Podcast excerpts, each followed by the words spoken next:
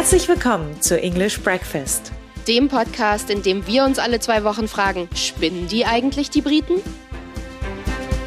Und heute geht es um den Leadership Contest bei den Konservativen. Und genau mit diesen Worten wurde der gestartet. And I want you to know how sad I am to be giving up the best job in the world. But them's the breaks. Ja, jetzt erstmal vielleicht äh, kurz einmal rekapitulieren, was überhaupt passiert ist für alle, die äh, nicht mehr ganz drin sind, jetzt nach dem ganzen Sommer und so. Das ist ja jetzt auch schon ein bisschen her. Ihr wisst wahrscheinlich alle, Boris Johnson ist mh, hm, naja, fast zumindest zurückgetreten. Also er hat gesagt, er wird irgendwann zurücktreten, wenn es einen neuen Führenden gibt für die konservative Partei. Und das kam ja, nachdem es sehr, sehr lange Kritik gegeben hatte an Boris Johnson. Und es war ein schwieriger Weg, ihn wirklich zu dieser Rede zu bringen. Ich äh, gucke einmal kurz in die Vergangenheit, damit ihr wisst, worum es genau geht. Am 6. Juni 2022 gab es ein Misstrauensvotum gegen Boris Johnson. Misstrauensvotum, einmal kurz zur Erklärung, das liegt ja bei dem Komitee des 1922 ausschusses Das ist eine Art Ältestenrat und da können dann quasi die Konservativen kleine Briefe einreichen und sagen, hey, ich möchte gerne, dass der Premierminister nicht mehr Premierminister ist, weil ich habe kein Vertrauen mehr in den.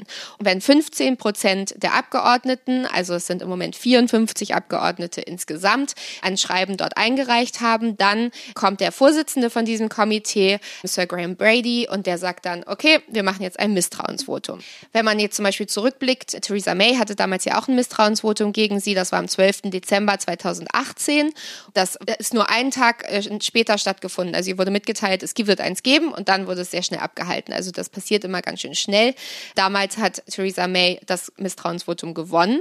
Theresa May brauchte damals 159 Abgeordnete, die sie unterstützen, um im Amt zu bleiben. Und sie hat die Abstimmung gewonnen mit 200 zu 117 Stimmen. So. Und ist dann aber ja später trotzdem äh, gegangen oder wurde gegangen. Und ähnlich war das eben jetzt bei Boris Johnson. Am 6. Juni 2022 gab es dann dieses äh, Misstrauensvotum gegen ihn, nachdem eben genügend Zettel eingereicht wurden bei dem 1922-Komitee. Und er brauchte 180 Stimmen, um zu gewinnen. Und hat das Ganze gewonnen mit 211 zu 148 Stimmen. Einen Monat später hat er dann seinen Rücktritt angekündigt, allerdings auch nicht ganz freiwillig. Also das hat wirklich einige Tage gedauert, wo immer mehr Leute zurückgetreten sind aus seinem Kabinett. Rishi Sunak zum Beispiel, der Finanzminister oder jetzt Ex-Finanzminister, hat den Anfang gemacht mit dem Gesundheitsminister zusammen. Und die haben eben gesagt, so, wir können das jetzt nicht weiter unterstützen. Der Grund dafür war tatsächlich nicht die ganzen Fehlverhalten von Boris Johnson vorher und die Lockdown-Partys und so. Nein, das hatte damit nichts zu tun, sondern es ging da um einen Fall, ähm, da ging es um Chris Pincher, den stellvertretenden Fraktionsvorsitzenden, und da hatte es Vorwürfe wegen sexuellen Fehlverhaltens gegeben. Und Boris Johnson hat sich quasi vor ihn gestellt und es hat nicht wirklich Sanktionen gegeben, hat dann nicht rechtzeitig darauf reagiert und dann sind eben am Ende die Leute zurückgetreten und das hat das Ganze ins Rollen gebracht. Und trotzdem hat Boris Johnson ja ganz, ganz lange gesagt, nein, ich äh, trete nicht zurück, ich habe ein Mandat, ich bin gewählt worden, ich muss jetzt weitermachen, nur weil es schwer wird, trete ich nicht zurück. Und es waren wirklich so zwei, drei Tage, die sehr schwer waren für die Demokratie hier, aber dann hat er es eben eingesehen und hat gesagt, wenn meine Partei mich raushaben will, dann muss ich wohl gehen. So, und das ist genau der Grund für diese Folge, dass wir euch jetzt einmal erklären, wie wird denn dann ein neuer Parteivorsitzender für die Konservativen gefunden. Und erstmal geht es natürlich jetzt damit los, Christina, was passiert, wenn ein Parteivorsitzender der konservativen Partei von seinem Amt zurücktritt? Ja, Katharina, das hast du auf jeden Fall richtig gut erklärt. Vor allem auch den großen Unterschied, dass er nicht zurückgetreten ist, weil er ein ja, relativ schlechtes Ergebnis im Misstrauensvotum hatte, sondern weil, sage und schreibe, 62 seiner 179 Regierungsminister zurückgetreten sind innerhalb von zwei Tagen oder 24 Stunden. Und das war wirklich so Schlag auf Schlag auf Schlag und alle haben die gleiche Begründung gehabt. Also jetzt haben sie kein Vertrauen in Boris Johnson mehr. Jetzt glauben sie, dass er ein Lügner ist. Und jetzt können sie das nicht mehr mit ihrem Gewissen vereinbaren. Also das war schon sehr amüsant für uns auf jeden Fall. Ja. Wenn auch äh, sehr arbeitintensiv, das Ganze anzuschauen und darüber zu berichten. Aber genau, du hattest mich ja gefragt, was denn passiert, wenn der Parteivorsitzende der konservativen Partei von seinem Amt zurücktritt. Und was passiert? Ist eigentlich ganz einfach. Es wird ein neuer Parteivorsitzender gewählt oder Parteivorsitzende.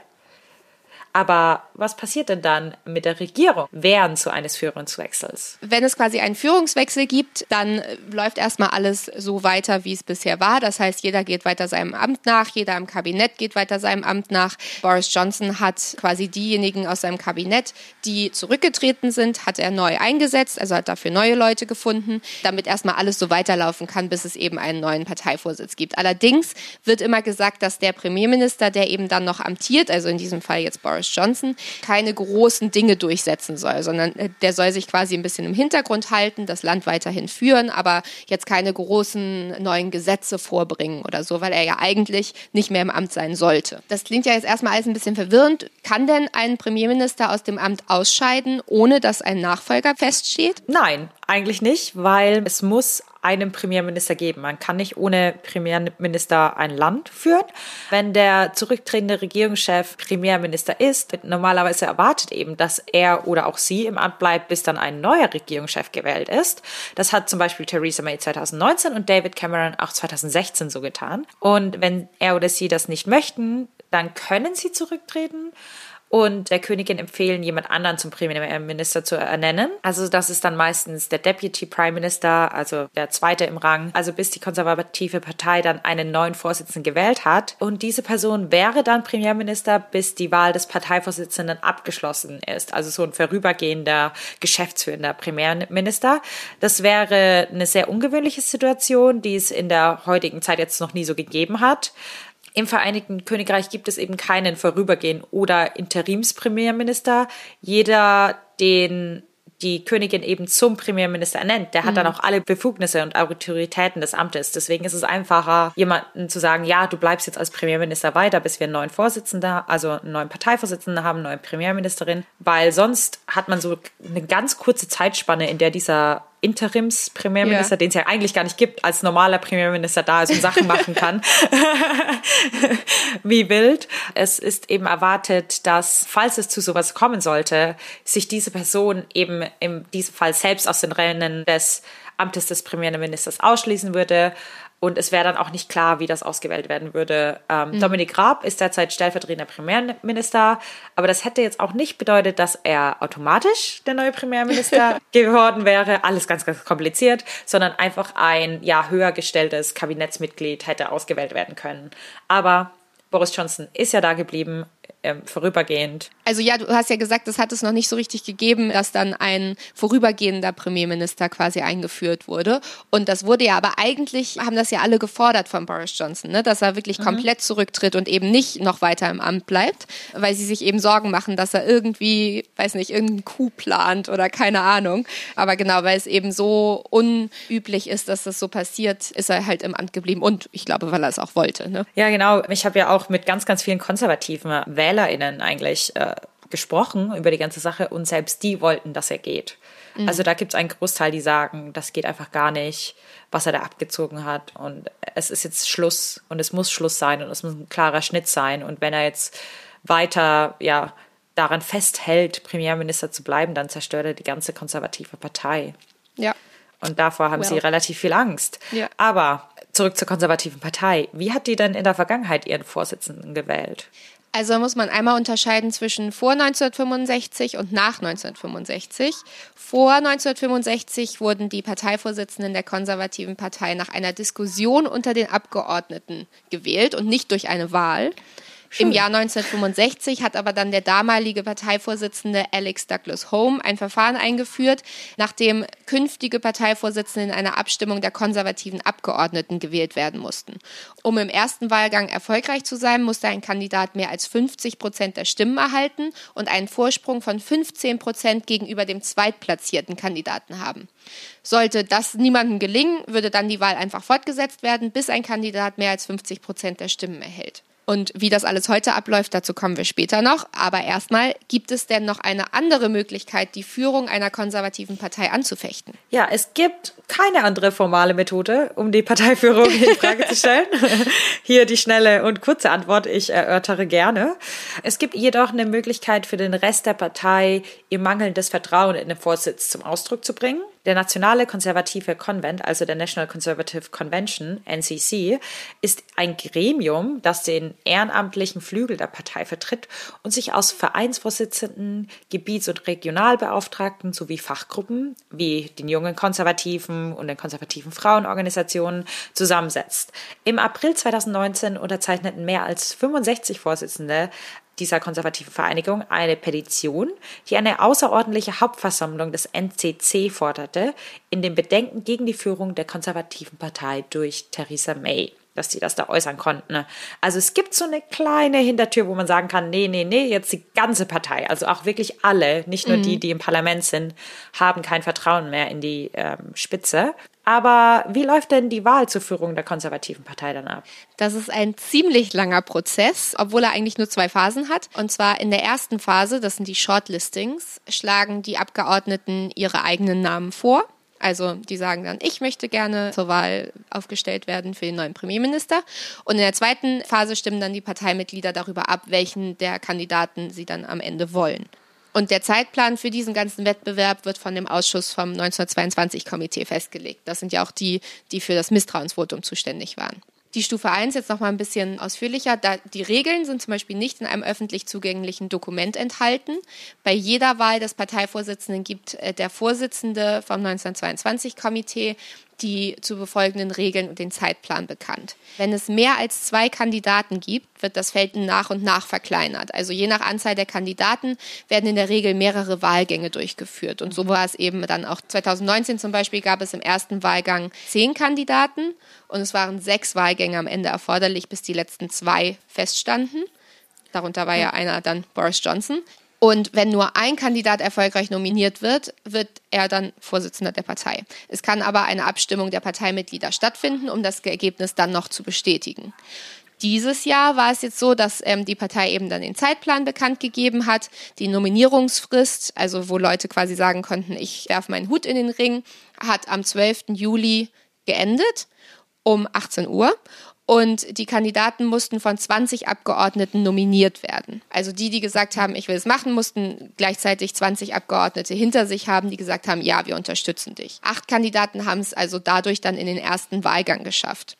Um weiterzukommen, mussten die Kandidaten dann im ersten Wahlgang 30 Stimmen erhalten. Da wurde abgestimmt darüber in der ersten Runde, das, die war dann am 13. Juli 2022, also einen Tag später, nachdem die Nominierungsfrist geendet hat. Und da ist Jeremy Hunt als erstes ausgeschieden und Nadhim Zahawi, das ist ja im Moment der neue Finanzminister, den Boris Johnson mhm. erwählt hat.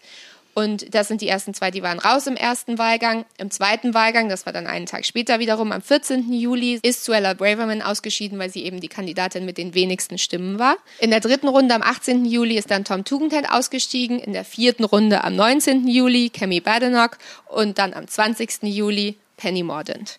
Und da hatten viele gedacht, dass sie tatsächlich vielleicht eine der Siegerinnen wird. Ich glaube, da waren einige ein mhm. bisschen überrascht, dass das geklappt hat. Das hat auch nur geklappt, weil es irgendwie einen kleinen Coup gegeben hat zwischen Liz Truss und Rishi Sunak, die ja jetzt die letzten zwei sind. Liz Truss hat quasi um Stimmen gebeten. Also sie haben sich, glaube ich, so ein bisschen abgesprochen, damit Penny Mordaunt eben es nicht schafft unter die letzten zwei. So, dann kommt die Stufe zwei. Das heißt, die beiden in Stufe eins gewählten Abgeordneten, das sind ja dann in diesem Fall Liz Truss mhm. und Rishi Sunak, stellen sich jetzt einer Abstimmung der Parteimitglieder.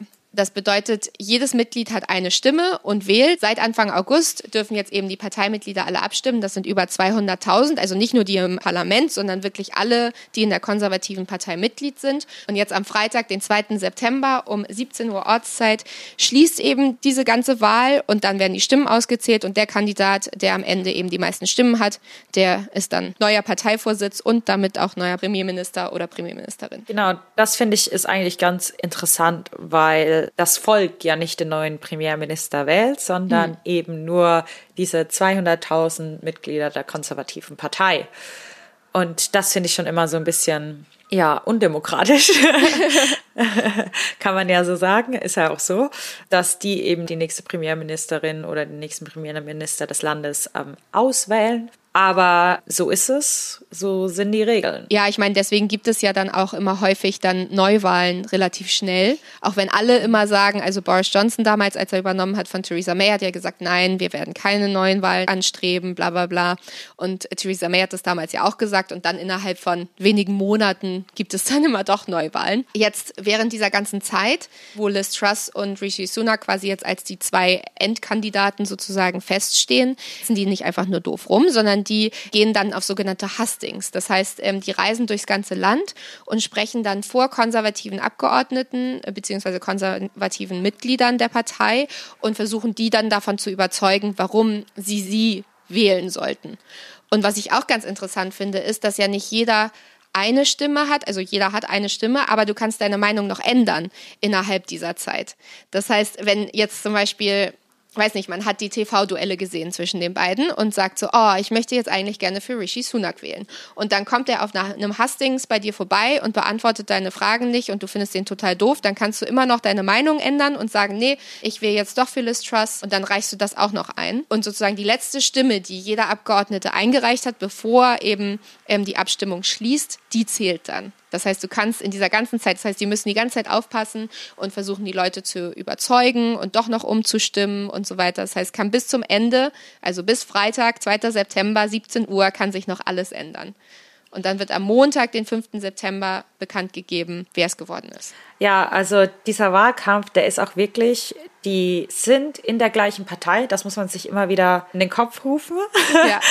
weil der ist schon sehr aggressiv und der ist schon sehr ja, die beleidigen sich und sagen, ja, hier Liz Truss, ihre Problemlösung für die Cost of Living Crisis, für die äh, höheren Lebenskosten, die ist ja total schlecht und meine ist viel besser.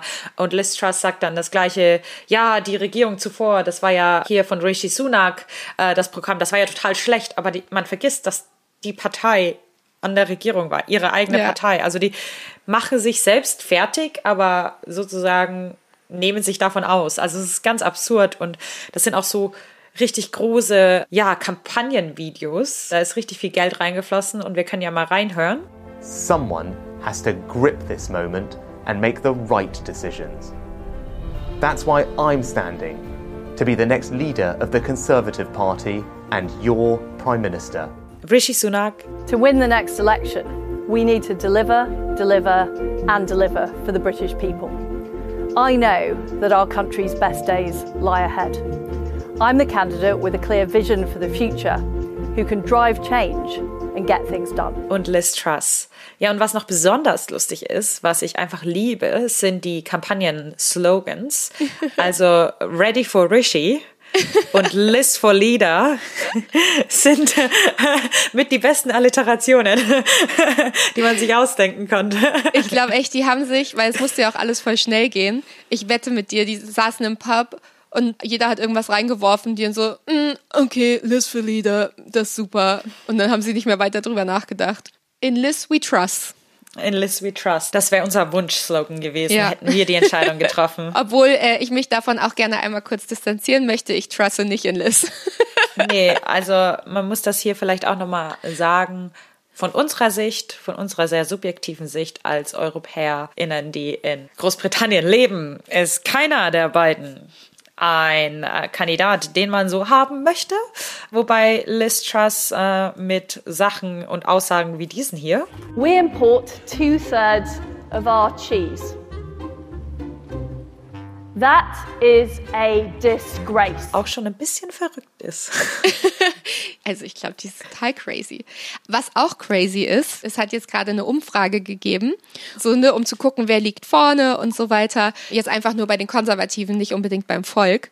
Und 46 Prozent der Konservativen wollen Boris Johnson behalten. Ja. weil Liz Truss und Rishi Sunak so einen schlechten Job gemacht haben. 24 Prozent sind für Liz Truss und 23 Prozent für Rishi Sunak und der Rest weiß es nicht so genau. Also, obwohl sie gerade ihre neuen, also sie wollten den alten Lieder loswerden, wählen jetzt die neuen und trotzdem finden sie die neuen so schlecht, dass der alte immer noch besser ist. Man kann auch dazu sich die ganzen Statistiken angucken. Zum Beispiel die Statistik der Zusammensetzung der konservativen Parteienmitglieder mhm. ist 98 Prozent weiße Männer aus dem Süden Englands.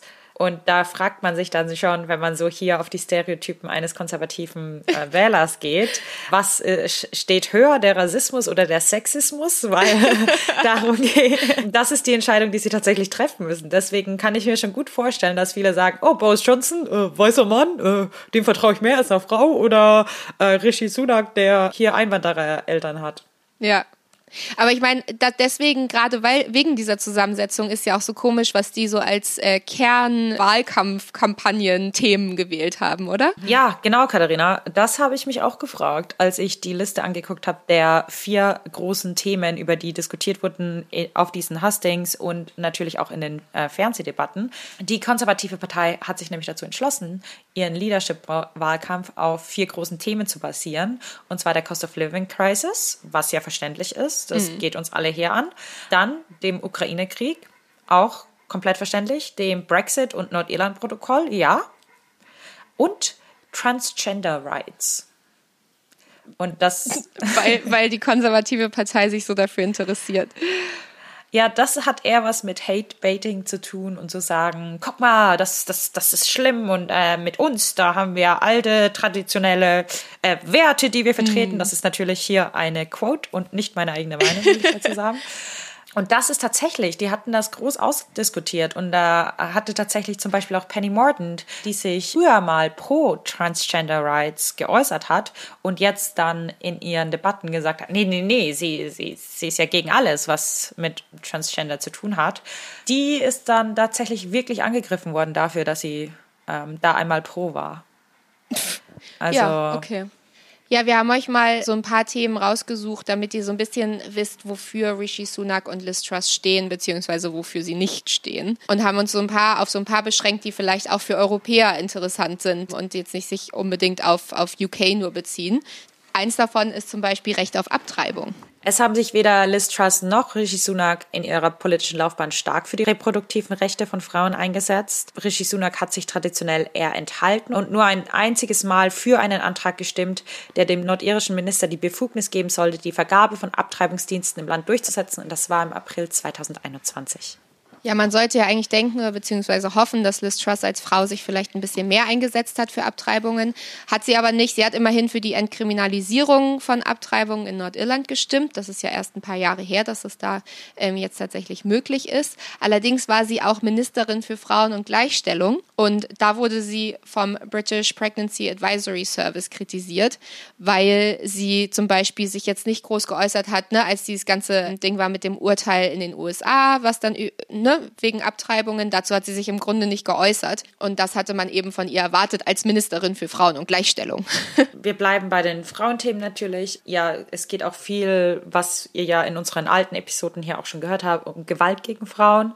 Und Rishi Sunak hat einen neuen Strafbestand, also des Downblousings, vorgeschlagen. Außerdem hat er zugesagt, eine neue Taskforce einzurichten, um gegen diese Grooming-Gangs vorzugehen, also Gangs, die junge Mädchen ja sozusagen brainwashen und dann ähm, mit denen Handel betreiben, sie in die Sexarbeit zwingen und so weiter. Er hat auch gesagt, dass eine neue Taskforce der National Crime Agency kriminelle Banden zur Strecke bringen würde, die das machen. Ähm, und Rishi Sunak bezeichnet sexuelle Gewalt gegen Frauen und Mädchen als nationalen Notfall. Also dem ist es schon sehr bewusst und er setzt sich da auch sehr für ein, tatsächlich. Genau, weil hier in Großbritannien gibt es ja schon ein Gesetz zum Upskirting. Ne? Das ist, wenn mhm. man ähm, unterm Rock quasi fotografiert und dieses Downblousing ist dann sozusagen das gleiche, nur andersrum, von genau. oben nach unten. Liz Truss hat auch relativ viel darüber gesprochen, aber sich jetzt nicht so doll dafür eingesetzt, dass was getan wird gegen Gewalt gegen Frauen. Also sie hat gesagt, ein nationales Register für häusliche Gewalt will sie einführen und das soll eben dazu beitragen, den Kreislauf der wiederholten Straftaten durch misshandelnde Männer zu unterbrechen erreichen. Und sie will einen eigenständigen Strafbestand für Straßenbelästigung einführen. Das Register würde dann alle Formen der häuslichen Gewalt erfassen, einschließlich Zwangskontrolle und finanziellem Missbrauch. Es gibt allerdings viele, die sie kritisieren und sagen, sie geht nicht weit genug, sie hat sich nicht für genügend Themen ähm, eingesetzt. Da gibt es eben auch öffentliche Kampagnen gegen, weil gesagt wurde, es muss auch viel Präventionsarbeit geleistet werden, es muss an Schulen gegangen werden, es müssen Menschen aufgeklärt werden und so weiter. Und äh, dafür, dazu hat sie sich eben so gar nicht geäußert. Und weder Liz Truss noch Rishi Sunak haben Pläne für eben solche offenen Kampagnen dargelegt. Kommen wir zum Lieblingsthema der konservativen Partei, äh, Brexit und Nordirland. Rishi Sunak hat beim Brexit-Referendum 2016 für den Austritt gestimmt. Er unterstützt den Entwurf des jetzigen Nordirland-Protokolls. Er möchte das Unternehmen die Vorteile und Freiheiten sehen, die der Brexit mit sich bringt. Er plant eine neue Brexit-Abteilung, die 2400 EU-Gesetze, die im britischen Gesetzbuch stehen, überprüfen soll um sie zur nächsten Wahl abzuschaffen oder zu reformieren.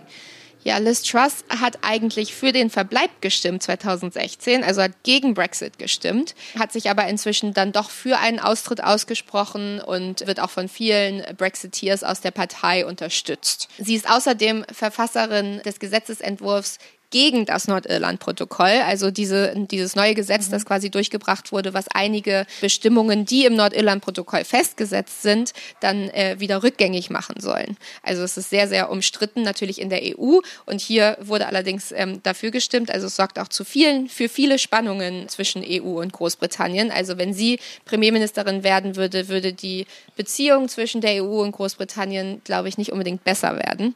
Sie hat außerdem versprochen, alle EU-Regelungen bis Ende 2023 abzuschaffen, egal ob die jetzt positiv oder negativ sind für das Land. Ein weiterer großer Talking Point der Konservativen, da können Sie auch nichts von, nicht von genug kriegen, ist die Einwanderung.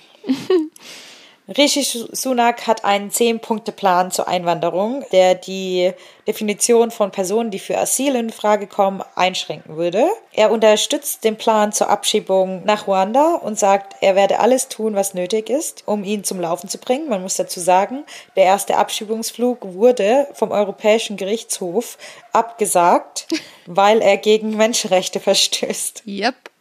Das ist der Plan, den er unterstützt. Er plant eine Taskforce für kleine Boote, um den Menschenschmuggel über den Ärmelkanal von Frankreich zu bekämpfen. Er wünscht sich eine effektivere Beziehung zu Frankreich. Das soll sehr interessant werden. Er will die Zahl der Asylbewerber begrenzen.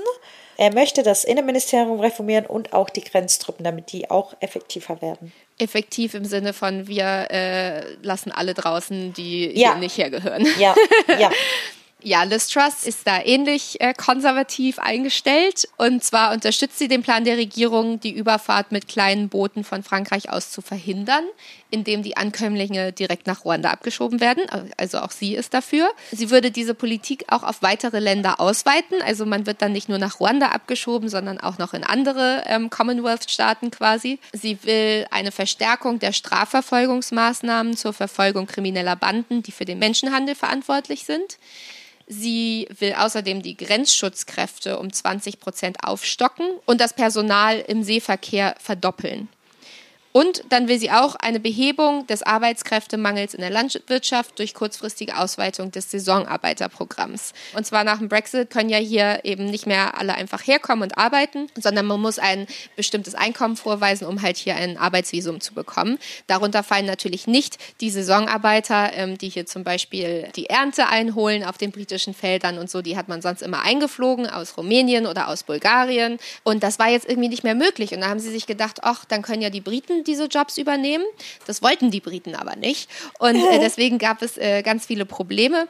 Und deswegen sagt man jetzt quasi, ja, wir nehmen Saisonarbeiter auf. Also das wäre dann Liz Trusses Entwurf sozusagen. Wir nehmen die auf und die können hier rüberkommen, aber dann eben nur für die Saison, damit sie hier unsere Felder bestellen können. Und dann schicken wir sie aber auch wieder zurück.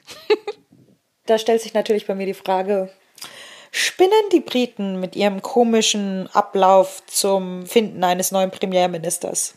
Ich frage mich immer, inwiefern das der Partei schadet, weißt du?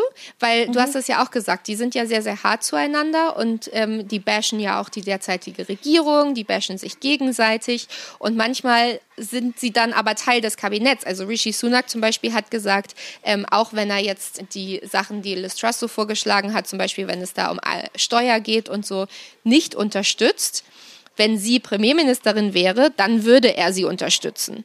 Also es ist so absurd, weißt du, du trasht eigentlich mhm. die Ideen von demjenigen und dann aber danach bist du ja in der gleichen Partei und dann musst du es trotzdem unterstützen. Das heißt, der Rückhalt ist irgendwie nicht so richtig da und ich habe das Gefühl, das sorgt jetzt auch beim Volk nicht unbedingt für Vertrauen. Die wissen ja dann am Ende gar nicht mehr, was gut und schlecht ist.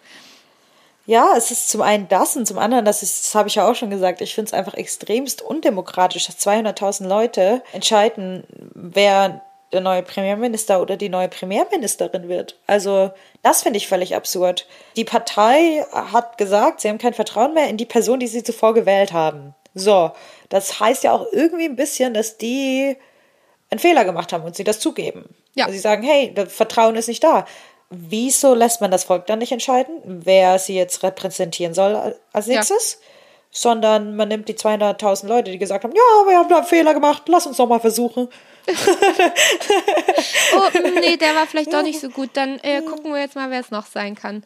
Und ich meine, ja. dazu kommt, ich habe ja vorhin gesagt, dass jetzt bei Theresa May oder auch bei Boris Johnson gab es mhm. ja dann relativ schnell Neuwahlen. Das heißt, dann mhm. wurde es ja wieder zum Volk gegeben. Aber immer nur, das ist ja nur, weil sie denken, dass sie gerade gut dastehen beim Volk mhm. und dass sie dann eben eine größere Mehrheit bekommen als davor. Also es ist nicht, ja. weil sie so demokratisch sind und wollen, dass das Volk entscheidet, wer eigentlich das Land führt, sondern es ist natürlich strategisch gedacht, um zu gucken, dass du ja, noch mehr Stimmen und noch mehr Sitze im Parlament bekommst. Und deswegen könnte ich mir auch diesmal gut vorstellen, dass es erstmal nicht zu Neuwahlen kommt, weil die Konservativen ja. stehen ja so scheiße da. Und sowohl Rishi Sunak als auch Liz Truss sind ja nicht wirklich beliebt beim Volk. Ja, ich bin da komplett deiner Meinung. Das ist jetzt leider nicht so eine krasse Diskussion, wie wir das gerne hätten immer. Ich sehe das genauso. Es werden keine Neuwahlen kommen. Es macht keinen Sinn für sie. Ähm, sie werden verlieren. Äh, die bleiben jetzt erstmal so an der Macht mit ihrem, in Anführungszeichen, neuen ähm, äh, Anführer der konservativen Partei. Und dann versuchen sie wahrscheinlich bis zur nächsten Neuwahl das Image der Partei einfach aufzuarbeiten, ja. das ja total gelitten hat. Ja. Und dann werden wir mal weitersehen, was vor allem auch die Labour-Partei macht in dem Sinne. Ich würde gern noch einmal über die Verschwörungstheorie sprechen, dass Boris Johnson nicht zurücktritt. Es hat ja nach seiner Rede, hat es ganz viel Spekulationen gegeben, weil er ja nicht gesagt hat, ich trete zurück, sondern er hat ja gesagt im Grunde, wenn meine Partei mich nicht mehr will, dann gehe ich. So. Ja.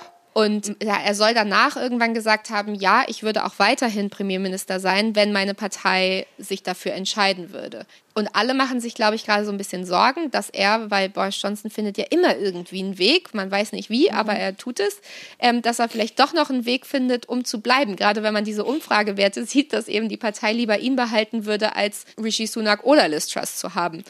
Was hältst du von dieser Verschwörungstheorie? ja, ich würde sehr eher weniger Verschwörungstheorie sagen als fundierte Besorgnis.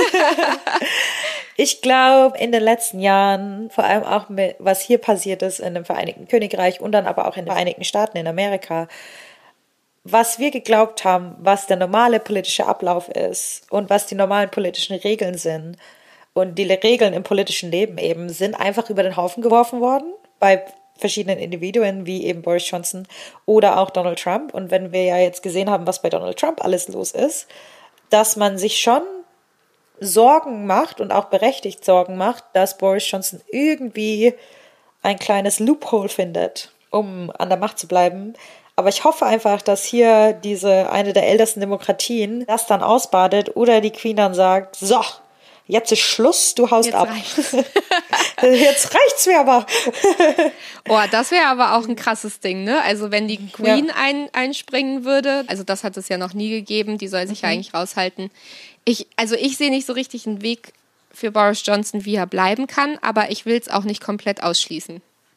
Einer der wichtigsten Punkte, über die auch immer wieder gesprochen ist, und ich finde den einfach auch persönlich am wichtigsten, ist, dass die Partei ja sich gerade in diesem elendlangen und sehr ja, aggressiven äh, Leadership Contest befindet und deswegen überhaupt keine Energie darauf verwenden kann, die Probleme im Land zu lösen. Und wir haben echt extreme Armutsprobleme, Lebenshaltungskosten sind ja durch die Decke.